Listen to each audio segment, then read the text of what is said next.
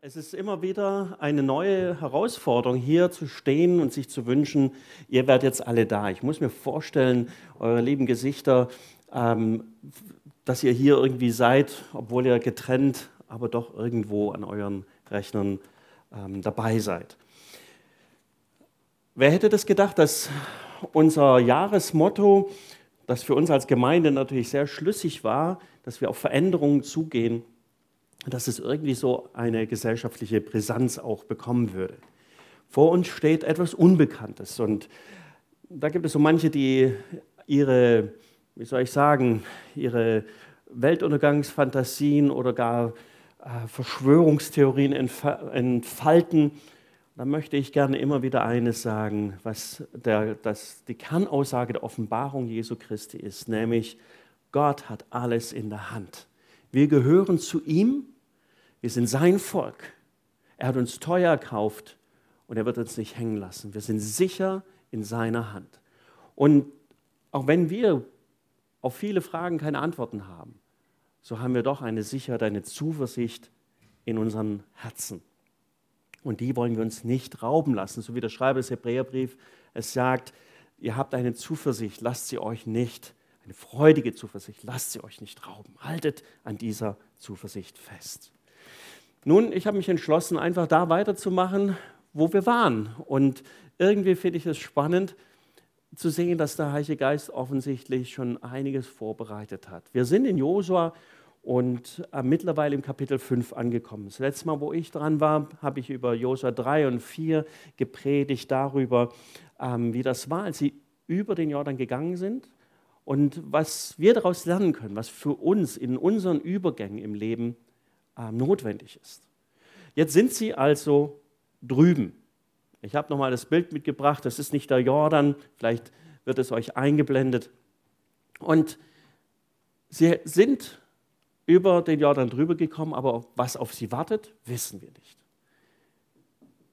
Endlich über den Jordan, endlich das verheißene Land aber eigentlich ist es der Aufbruch ins Unbekannte. Und sie lagern an einem Ort, äh, den man Gilead nennt. Oder, äh, Moment, ich lese mal kurz vor, nicht Gilead, das war falsch, Gilgal. Man weiß nicht ganz exakt, wo dieser Ort tatsächlich ist. Aber es ist spannend, ähm, was dieser Begriff bedeutet. Man kann ihn übersetzen mit ähm, Kreis oder Steinkreis. Man vermutet, dass es ein Ort war, wo möglicherweise so im in, in einer religiösen Form Steine im Rund aufgestellt worden sind.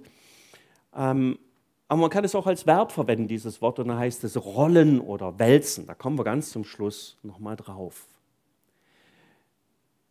Im Moment sind sie dort in Gilgal, genau in der Mitte zwischen dem Jordan und Jericho, dem ersten Ziel, und der Stadt, der ihnen den Weg verbaut ins verheißene Land. Mittendrin, zwischen einem Wunder und einem Problem.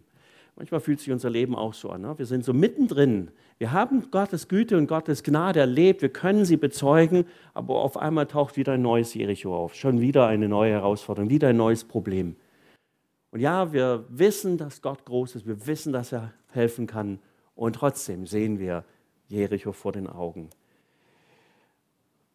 Bevor sie losziehen, bevor sie angreifen, das kommt in Kapitel 6, fordert Gott sie noch einmal auf und sagt, besorgt euch eine Grundausstattung, mit der ihr das verheißene Land erobern könnt. Vielleicht denken wir daran, dass sie sich so ein bisschen die Trappeausrüstung zusammenstellen sollen, also nicht die Trappsche, unsere Ausrüstung, sondern die Trapper, also jemand, der in ein unbekanntes Land vorstößt. Was braucht man da? Gute Schuhe, vielleicht eine Machete, keine Ahnung. Wir würden wahrscheinlich an diese natürlichen Dinge denken, aber Gottes Sicht von Grundausstattung ist eine ganz andere. Wen wundert's? Wir haben drei Aspekte hier. Ich möchte mit euch lesen die ersten fünf Verse von Josua 5. Menge übersetzt es hier mit Ereignis im Lager zu Gilgal. Josua Kapitel 5, 1 bis 5. Ich bin mal gespannt, wie viele von euch, weil sie zu Hause all ihre Bücherschränke haben, jetzt mit einer richtig schicken analogen Bibel am Start seid. Man darf ja die WLAN-Netze nicht überlasten, indem man mit dem Handy dauernd auch noch ähm, etwas so runterlädt. Also Josua 5, die ersten fünf Verse. Als nun alle Könige der Amoriter, die jenseits des Jordans nach Westen hin wohnten, und alle Könige der Kananäer an der Meeresküste die Kunde erhielten, dass der Herr das Wasser des Jordans vor den Israeliten hatte vertrocknen lassen, bis sie hinübergezogen waren, da schwand ihnen alles Vertrauen. Und sie hatten den Israeliten gegenüber keinen Mut mehr.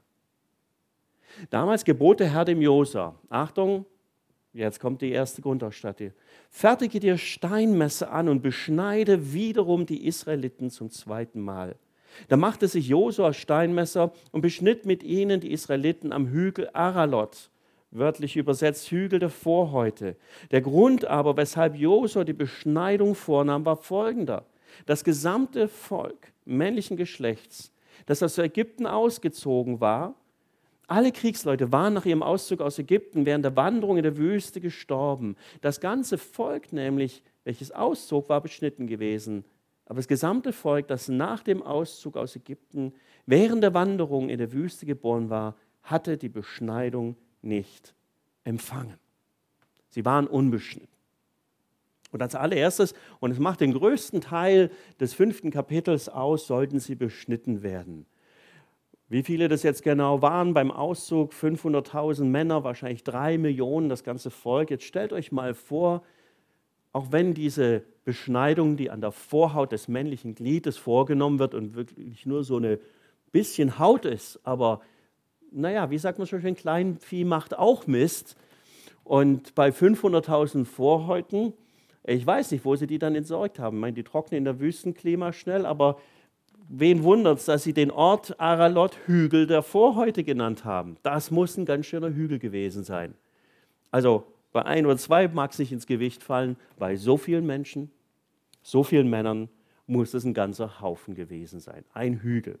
Nun, das ist vielleicht eine lustige Vorstellung, aber ist es nicht interessant, dass Gott sagt, bevor ihr loszieht, stellt das wieder her, was verloren gegangen ist in der Wüstenwanderung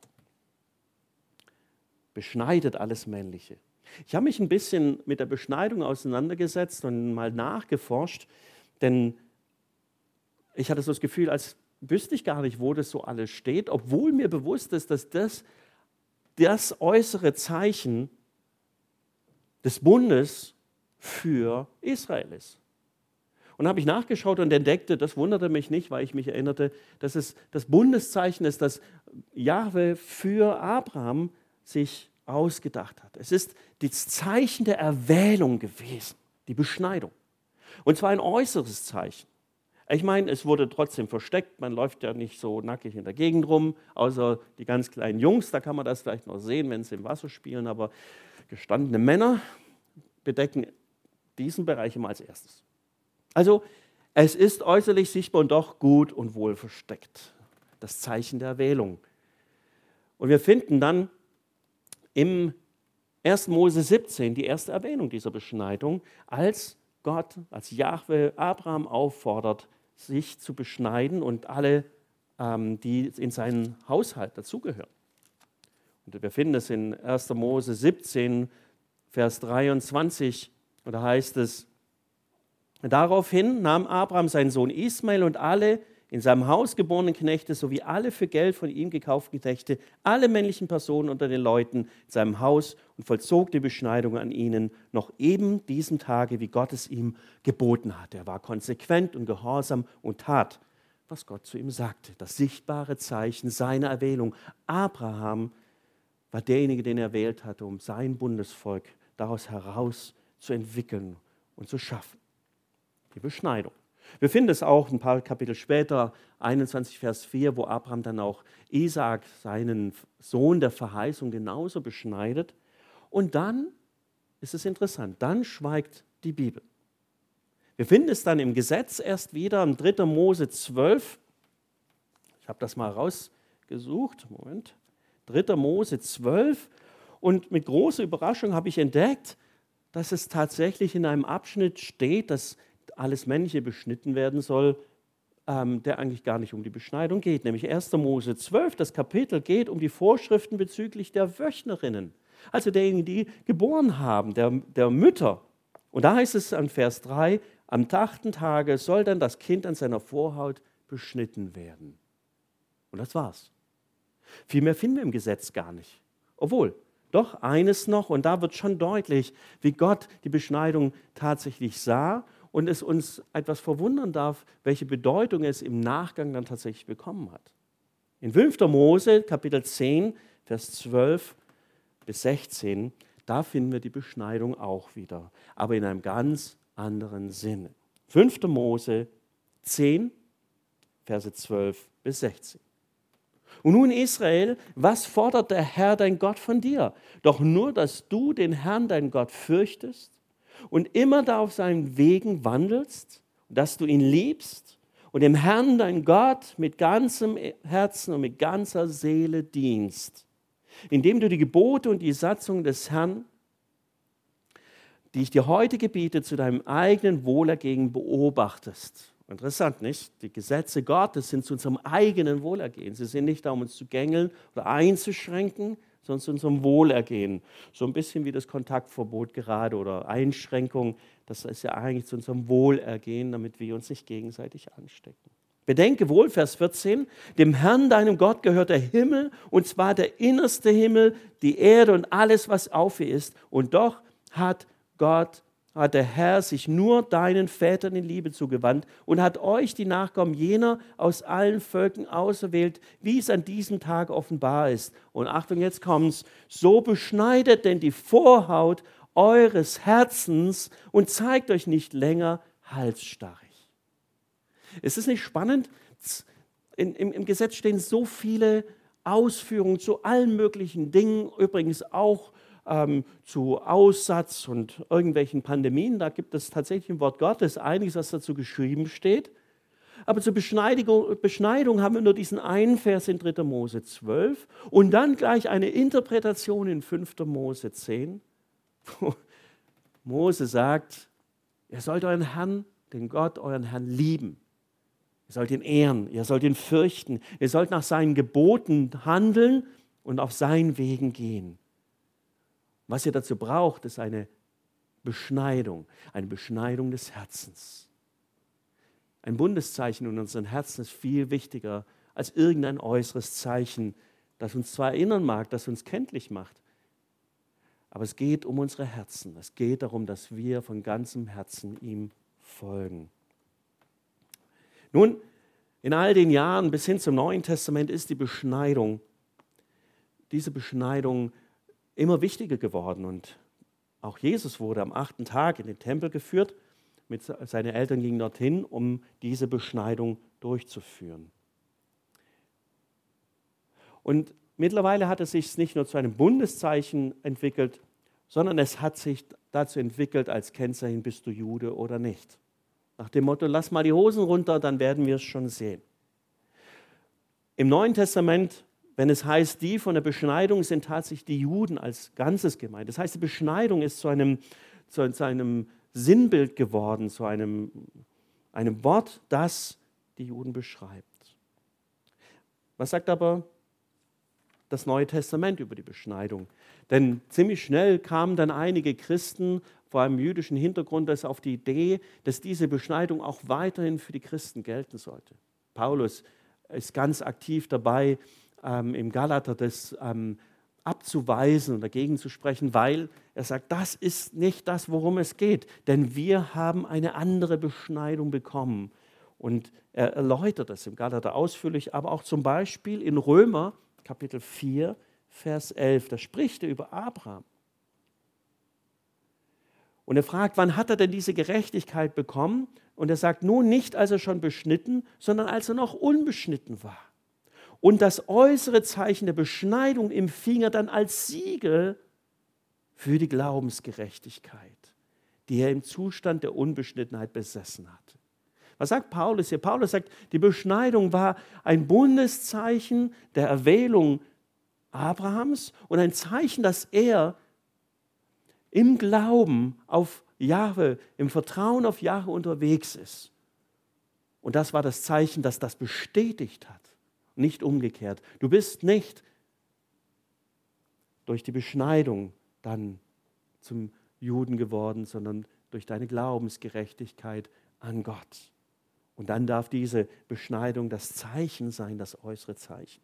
Oder er schreibt in Philipper 3, Vers 3, denn wir sind die rechte Beschneidung, die wir Gott im Geiste dienen und unseren Ruhm in Christus Jesus suchen und unser Vertrauen nicht auf das Fleisch oder man könnte sagen Äußerlichkeiten setzen. Philipper 3, Vers 3. Was möchte Paulus damit sagen? Er will nicht diese Tradition, dieses Bundeszeichen des jüdischen Volkes abtun. Er will nur sagen, hey, für uns spielt es nicht mehr diese Rolle, die es im Alten Testament getan hat. Die Beschneidung des Herzens geschieht durch die Innewohnung des Heiligen Geistes. Wir sind das Volk des Bundes, sagt er, wir sind die rechte Beschneidung, weil und indem wir Gott im Geist dienen. Es geht darum, im Heiligen Geist unterwegs zu sein. Das ist, was Paulus uns hier auf den Weg geben will. Und einen dritten Vers möchte ich noch erwähnen, nämlich ähm, Kolosser Kapitel 2, Vers 11. Lasst mich, weil es einfach so gut ist, schon bei Vers 9 loslegen. Ein Vers, der für uns in dieser Zeit besonders hilfreich und stärkend sein kann. Wenn wir nicht weiter wissen, Kolosser 2, Vers 9. Denn in ihm, in Christus, wohnt die ganze Fülle der Gottheit, des göttlichen Wesens leibhaftig. Und ihr besitzt die ganze Fülle in ihm, der das Haupt jeder Herrschaft und Gewalt ist. In ihm habt ihr auch die Beschneidung empfangen, nämlich eine solche, die nicht mit Händen vollzogen ist, nein, die in der Ablegung des Fleisches Leibes besteht. Die Beschneidung Christi, Christi da ihr in der Taufe mit ihm zusammen begraben worden seid. In ihm seid ihr auch mit auferweckt worden durch den Glauben an die Kraftwirkung Gottes, der ihn aus den Toten auferweckt hat. Er vergleicht hier an dieser Stelle die Bedeutung dieser Beschneidung, die aus einem männlichen Nachkommen ein Glied des Volkes Israel machen sollte. Aber auch dort wurde später, wenn sie größer werden, mit 13 in der Bar Mitzvah, sie, die, auch die männlichen dann aufgenommen, bewusst sollten sie sich dafür entschieden, entscheiden. Aber am Ende ging es und geht es immer darum, dass wir von Herzen Gottes Wegen nachgehen. Es geht nicht um Äußerlichkeiten. Und es ist leicht mit den Fingern auf äh, die Pharisäer damals und die Juden damals zu zeigen, sagen, die haben sich in Äußerlichkeiten aufgehalten. Aber ich frage mich, wie oft es uns so geht. Ist es nicht spannend, dass wir in Zeiten leben, wo genau das uns weggenommen wird, diese Äußerlichkeiten? Und wie oft haben wir uns genau darüber Gedanken gemacht und teilweise sogar gestritten, wie etwas richtig zu sein hat, wie laut der Lobpreis sein darf oder das Schlagzeug. Wie schön, dass ihr das jetzt zu Hause an euren Computern selber einregeln könnt. Das sind Äußerlichkeiten, um die geht es nicht. Gottes Ruf an sein Volk ist, dass wir von Herzen ihm folgen. Welche Lieder wir singen, ist nicht das Entscheidende, sondern dass wir sie von Herzen singen. Wie wir anbeten, ob wir stehen, die Hände heben oder sie falten, es ist dir überlassen, solange du es von Herzen tust. Die Herzen sollen beschnitten sein. Und hier sagt er ganz klar, wir haben diese Beschneidung empfangen, als wir nicht einfach nur ein Stückchen Fleisch abgelegt haben, sondern den ganzen Fleischesleib in Christus. Und das ist die wahre Herausforderung der Jüngerschaft. Es ist einfach ein Stückchen Fleisch abzuschneiden, sagen, ja, ich bin angekommen. Aber wie sieht es aus, wenn es darum geht, unser ganzes Leben unter die Herrschaft Christi zu stellen? Nicht nur ein bisschen Vorhaut. Wäre ja ein guter Anfang. Aber es geht um mehr. Es geht darum, dass wir Gottes Wege gehen, ihm ganz und gar nachfolgen. Nun, Jahwe ist es wichtig, dass bevor sie losziehen, bevor sie anfangen zu kämpfen, sie sich bewusst machen, welchem Gott sie dienen. Sie sollten es an ihrem Leib spüren, aber sie sollten vor allem diese Entscheidung treffen. Es ist spannend, sie sind mittendrin zwischen Jordan und ähm, Jericho, vier Kilometer in die eine Richtung, vier Kilometer in die andere, habe ich nachgeschlagen. So mittendrin. Am 10. des ersten Monats sind sie über diese über den Jordan rübergezogen, heißt es. Und bald sollte ein großes Fest gefeiert werden, nämlich am 14. des ersten Monats ist Passa. Und neben dieser Beschneidung, diesem Zeichen der Wählung, das sie an sich tragen sollen, dieses Bewusstsein, ich gehöre ganz und gar zu Gott. Ich bin Teil seines Volkes. War dies das zweite Bundeszeichen. Und wenn ihr das Bild auch ein, ähm, eingeblendet bekommt, dann seht ihr, wie das für uns heute ist. Wir haben vorhin das Mahl des Herrn gefeiert. Ich hoffe, ihr zu Hause habt das dann auch tun können. Und mit Brot und Wein, mit Brot und dem Kelch gedenken wir des Bundes, den Christus gestiftet hat. Und ja, wer genau hinguckt, merkt, dass das, was wir als Abendmahl kennen, dass es fußt und herausgewachsen ist aus dem Passamal. Und so gehen wir zurück zu ähm, Josua, Kapitel 5. Da ging es nicht nur um die Beschneidung, sondern es ging auch darum, dass sie jetzt das Passa feiern würden. Es ist nicht spannend, 40 Jahre lang waren sie unterwegs gewesen, hatten alle Zeit der Welt, weil letztendlich in zehn Tagen hätten sie von Ägypten nach Israel kommen können, wäre kein Ding gewesen.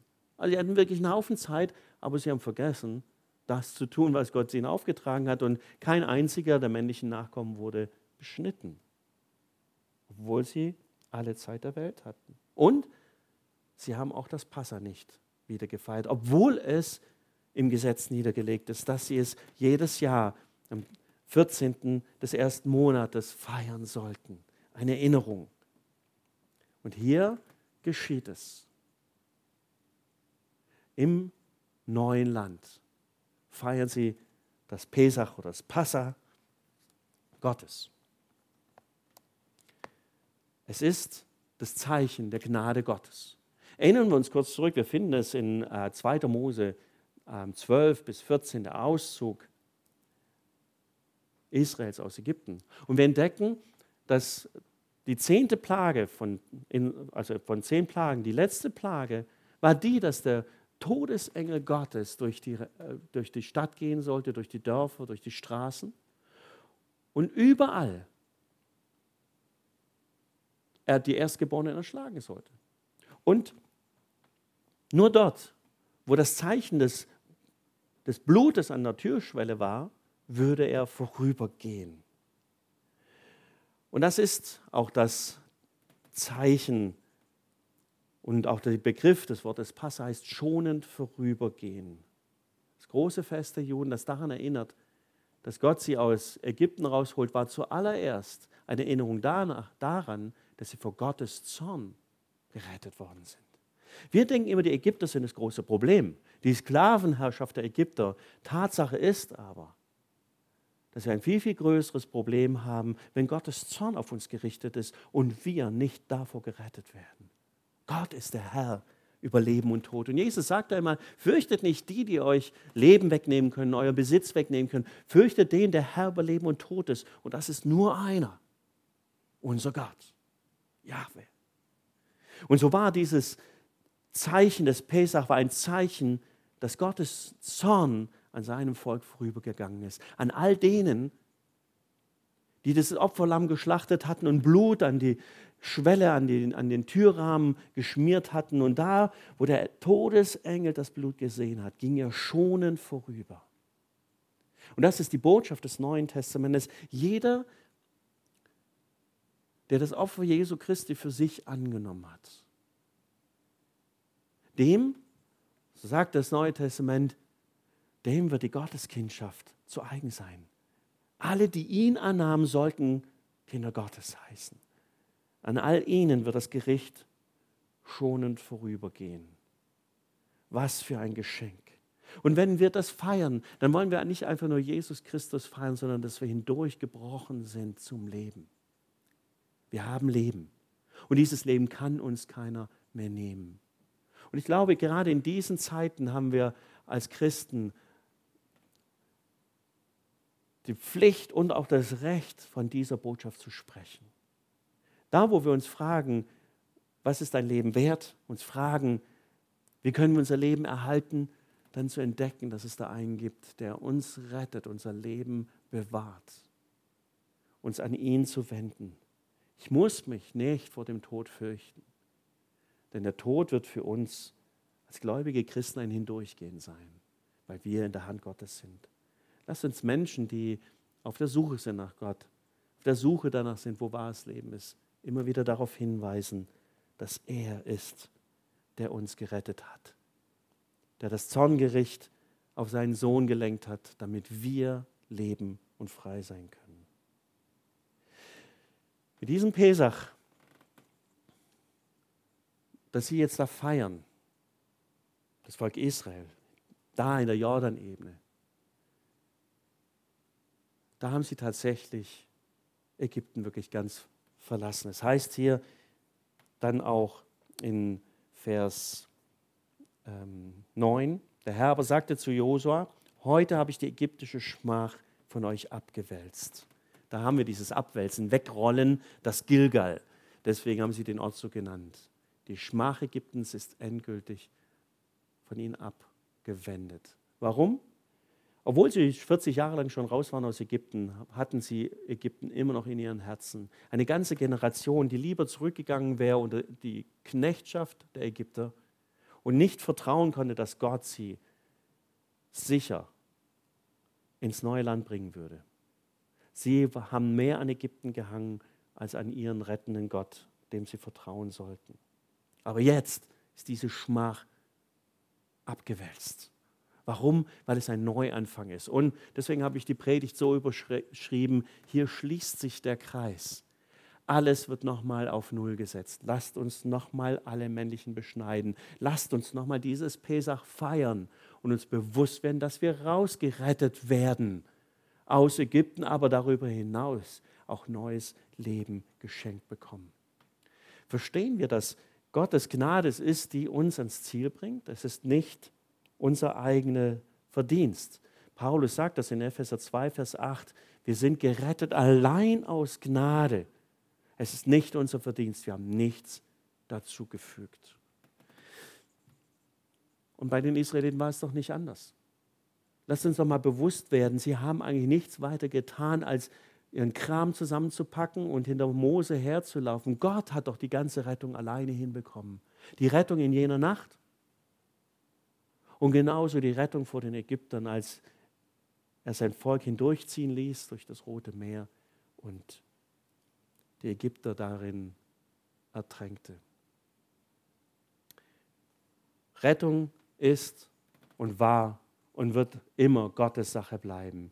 Kein Mensch kann sich vor Gott brüsten, dass er etwas dazu beitragen könnte. Damals nicht, heute nicht und es wird immer so bleiben. Unser Gott ist ein Rettergott. Und ein letztes, ein letzter Punkt. Wir finden hier in den letzten Versen, die möchte ich gerne noch lesen, Verse 13 bis 15. Josa wird, so überschreibt es Menge hier, durch die Erscheinung des göttlichen Heerführers ermutigt. Während sich nun, Vers 13, während sich nun Josa bei Jericho befand, begab es sich, dass er seine Augen aufschlug und ein Mann, der ein gezücktes Schwert in der Hand hatte, sich gegenüberstehen sah. Josua ging auf ihn zu und fragte, gehörst du zu uns oder zu unseren Feinden? Da antwortete er, nein, sondern ich bin der Oberste des Herrn, des Herrn, des Heeres, des Herrn. Soeben bin ich gekommen. Da warf sich Josua auf sein Angesicht nieder, was, um ihm zu huldigen, und fragte dann, was hat mein Herr seinem Knecht zu sagen? Da antwortete der Herr, Heeroberste des Herrn dem Josua, zieh dir die Schuhe aus von deinen Füßen, denn die Stätte, auf der du stehst, ist heilig. Und das tat Josua so. Es ist nicht spannend, da gibt es so einige Geschichten, ich will gleich nochmal eine erwähnen, wo Gott seinem Volk begegnet, seinen Dienern begegnet und das auf ganz kreative und besondere Weise. Hier ist es der oberste Heerführer, und Josua ist sich nicht so ganz sicher. Das kann schon mal passieren, dass Gott uns begegnet. Wir sind nicht ganz sicher. Herr, bist du's? Josua ist immerhin so mutig, dass er auf ihn zugeht und sagt: Gehörst du zu denen oder zu uns? Also er wollte sich da mal versichern. Und er wird dadurch ermutigt, dass dieser Herrführer sagt: Ich bin jetzt hier gekommen und ich werde vor dir herziehen. Eine besondere Gottesbegegnung. Eine Ermutigung, die wir dadurch bekommen, dass Gott mit uns ist.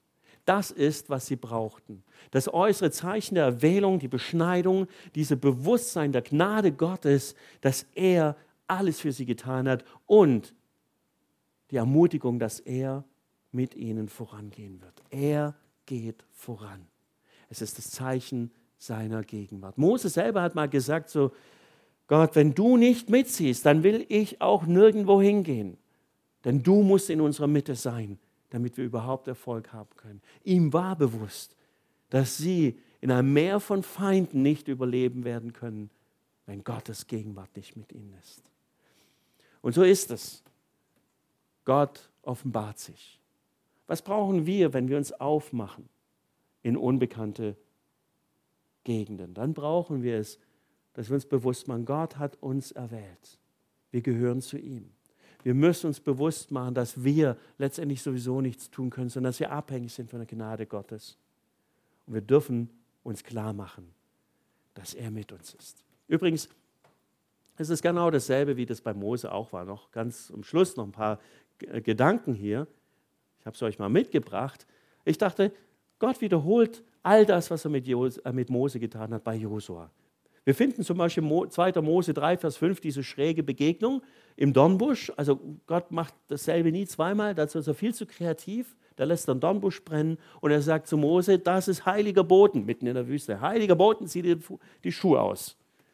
Und runter die Schlappen. Dasselbe geschieht auch Josua. Und er merkt, es ist eine heilige Sache, an der wir sind.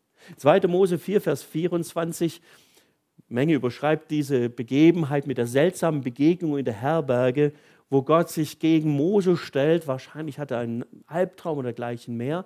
Und Zipora, seine Frau, schnallt das als erste und beschneidet ihre Jungs und hält diese Vorhaut ähm, an Mose, weil das konnte sie schlecht tun, Mose zu beschneiden. Und so galt das. Mose hat das völlig vergessen, aber es wurde nachgeholt.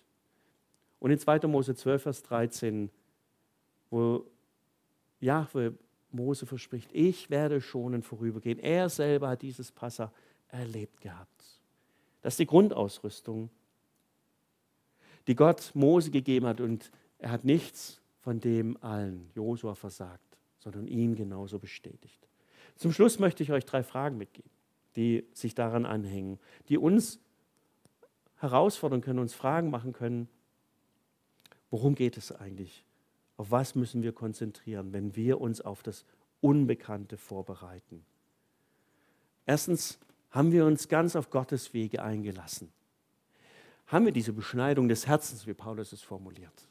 Haben wir wirklich ganz unser Leben Jesus anvertraut? Und wenn ja, halten wir es da dabei. Es geht nicht um Äußerlichkeiten, sondern es geht darum, dass wir Gott ganz nachfolgen. Eine zweite Frage, Machen wir uns bewusst, dass wir gänzlich von Gottes Gnade abhängig sind? Gerade dann, wenn es kompliziert wird, fangen wir an, hektisch zu werden und zu machen und zu tun. Aber es ist dann für uns die Gelegenheit, auch ruhig zu werden, uns bewusst zu machen, es ist die Gnade Gottes, von der wir abhängen. Mein Leben hängt nicht von meiner Klugheit ab, nicht von meinem Reichtum, nicht davon, dass ich genügend Toilettenpapier zu Hause gebunkert habe, es hängt alleine von Gottes Gnade ab. Wir versuchen uns gerne selber zu helfen. Und ja, all das, was um uns herum passiert, all die Nachrichten, die, die versetzen uns in Schrecken und manchmal vielleicht sogar in Panik. Aber lasst uns zurückkehren zur Gnade Gottes. Und machen wir uns klar, dass wir ohne seine Gegenwart überhaupt nichts erreichen werden. Was wir brauchen, ist, dass Gott mit uns ist. Er hat es versprochen. Er ist mit uns. Und ich glaube, diese Gelegenheit, diese Zeiten sind eine neue Gelegenheit für uns, uns bewusst zu werden, dass wir uns neu ausstrecken nach seiner Gegenwart. Und zwar durchgängig, den ganzen Tag durch, nicht nur in einem Moment, nicht nur Sonntagmorgens oder dann, wenn wir vielleicht mal die stille Zeit morgens machen und Bibel lesen, sondern dass wir es durch den Tag hinweg uns bewusst machen, Gott ist da. Dass wir mit ihm in Kontakt sind, dass wir mit ihm im Gespräch sind. Manche von uns sind zu Hause, wie sagt man schön, im Homeoffice. Das sind all unsere Hausfrauen und Mütter sowieso die ganze Zeit im Homeoffice. Jetzt dürfen wir mal herausfinden, wie sich das anfühlt. Es gibt einige von uns, die immer noch ähm, auch zu ihren Arbeitsstellen gehen, entweder weil es notwendig ist, wie im Gesundheitswesen. Macht euch bewusst, in jedem Moment des Tages, dass dieser oberste Heerführer mit euch zieht Macht euch bewusst, dass der, der für euch kämpft, mit euch ist. Und wenn er, der für uns kämpft, mit uns ist, wer kann dann gegen uns sein? Egal was geschieht um uns herum, wir müssen uns nicht fürchten, weil Gott, unser Herr, mit uns ist. Amen. Lass mich noch beten und dann wird Johannes unseren Gottesdienst abschließen. Herr Jesus, hab Dank dafür, dass du mit uns bist. Hab Dank dafür, dass wir dieses Zeichen des Bundes nicht an unserem Körper, sondern in unseren Herzen tragen. Und ich bete jetzt für all diejenigen, die das für sich noch nicht bewusst und klar gemacht haben, dass das jetzt der Moment ist, wo sie sagen, Herr Jesus, ich gebe dir mein Leben. Ich möchte dir von ganzem Herzen mit allem, was ich bin, folgen. Schenk du ihnen diese Beschneidung des Herzens, indem sie das Alte ablegen und das neue Leben von dir empfangen. Herr, ich bete darum, dass uns das bewusst wird. Immer wenn wir das Mahl des Herrn feiern, wir können es so oft feiern, wie wir wollen und dürfen es so oft feiern, dass wir uns klar machen, es ist deine Gnade, es ist alles für uns vorbereitet, alles gegeben. Und wir machen uns bewusst, dass es nicht einen Moment am Tag gibt, nicht eine Stunde, nicht eine Minute, nicht eine Sekunde, wo du nicht mit uns bist. Und das ist mein Gebet, dass dieses Bewusstsein mit uns ist. Jeden Tag. Amen.